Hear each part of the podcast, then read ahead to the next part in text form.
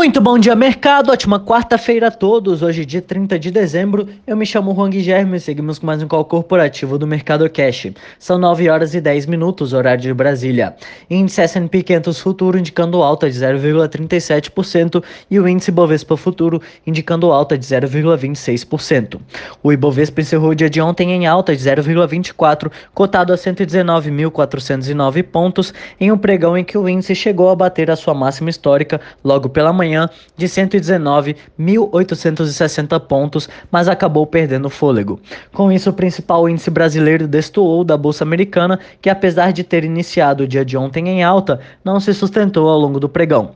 Hoje as bolsas mundiais operam mistas, no radar está o debate sobre o valor dos pagamentos a cidadãos dos Estados Unidos como parte do pacote de estímulos à economia e a aprovação de mais um imunizante no Reino Unido, assim como a votação do parlamento sobre o acordo comercial pós-Brexit.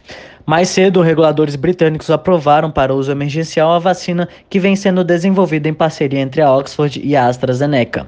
O produto será incluído no programa de imunização lançado no país em dezembro. Segundo dados do governo, até o momento a vacina desenvolvida pela parceria entre as farmacêuticas Pfizer e BioNTech já foi aplicada em 600 mil pessoas. Em nota, a AstraZeneca afirmou que as primeiras doses estão sendo liberadas nesta quarta para que as vacinações possam começar no início do ano novo. A, AstraZeneca tem um acordo de fornecimento de 100 milhões de doses com o governo do Reino Unido. Como o imunizante precisa ser aplicado em duas doses, essa quantidade é o suficiente para 50 milhões de pessoas.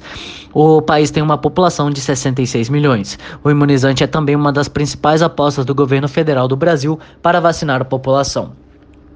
Nesta quarta-feira, parlamentares britânicos devem votar se aprovam ou não o acordo comercial pós-Brexit costurado por negociadores do Reino Unido e União Europeia na véspera do Natal. O acordo tem o apoio do primeiro-ministro Boris Johnson. O Eurostox opera em alta de 0,02, a Alemanha sobe 0,11, Paris, Milão, Reino Unido operam em leve alta de 0,01 aproximadamente. Nos Estados Unidos, os legisladores continuam a manter diferenças em torno do pacote de estímulos à economia assinado no domingo por Donald Trump. Líderes democratas acolheram a proposta do pacote de 2 mil dólares que foi aprovada na Câmara, onde o partido tem maioria. Mas no Senado, onde o partido tem minoria, o líder democrata fez uma tentativa de levar a proposta à votação, que foi, no entanto, bloqueada pelo líder da maioria republicana. O político vem atuando há meses contra um pacote de estímulos mais amplo. O índice de Xangai fechou em alta de 1,05, Hong Kong em alta de 2,18 e Tóquio fechou fechou em queda de 0,45%. Entre as commodities, os contratos futuros do minério de ferro negociados na bolsa de Dalian fecharam em queda de 3,48% e o petróleo Brent para em alta de 0,86%.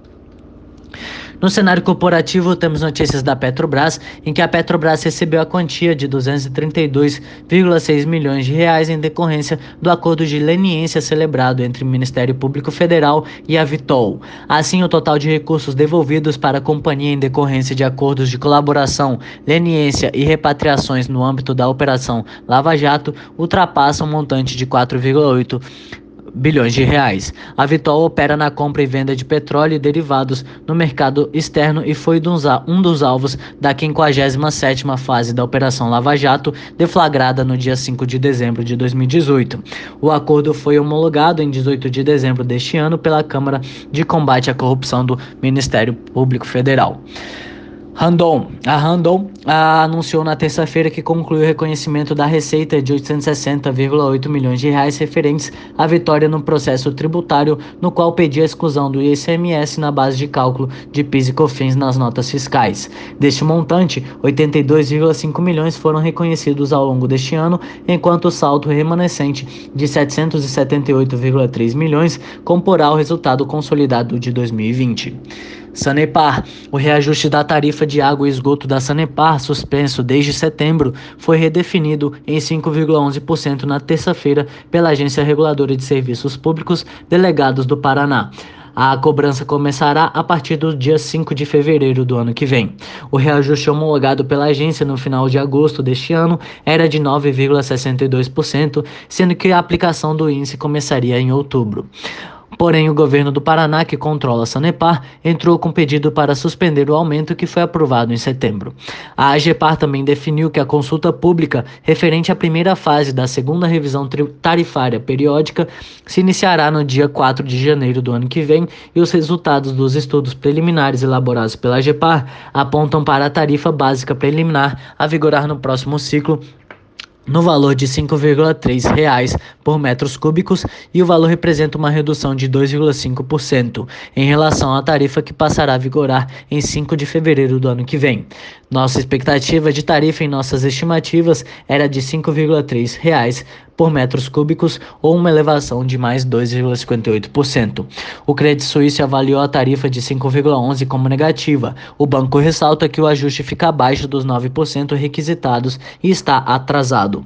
Segundo a XP Investimentos, tanto o anúncio do reajuste tarifário de 2020 como o cálculo preliminar da revisão tarifária de 2021 da Sanepar são negativos. BR Distribuidora, a Agência Nacional de Petróleo, Gás Natural e Biocombustíveis, publicou na terça-feira as metas preliminares para as compras de créditos de descarbonização por distribuidoras de combustíveis em 2021, indicando que a BR Distribuidora terá o maior objetivo individual entre as empresas do setor para o ano que vem. A meta total de comercialização de CBIOS foi mantida em 24,8 milhões de títulos, conforme projetado pelo governo brasileiro em setembro. Segundo a resolução da ANP, a BR Distribuidora será responsável pela compra de 6,54 milhões de CBIOS no ano que vem, o, equivalente a 26,3% do total. Cada crédito representa uma tonelada de dióxido de carbono que deixa de ser emitida. JSL. A JSL informou que seu conselho de administração aprovou o pagamento de juros sobre capital próprio no valor bruto total de 15,4 milhões de reais, equivalentes a 0,05 reais Uh, o pagamento deverá ser realizado no dia 29 de janeiro. Por hora, estas são as principais notícias. Desejo a todos um excelente dia e ótimos negócios. Um forte abraço.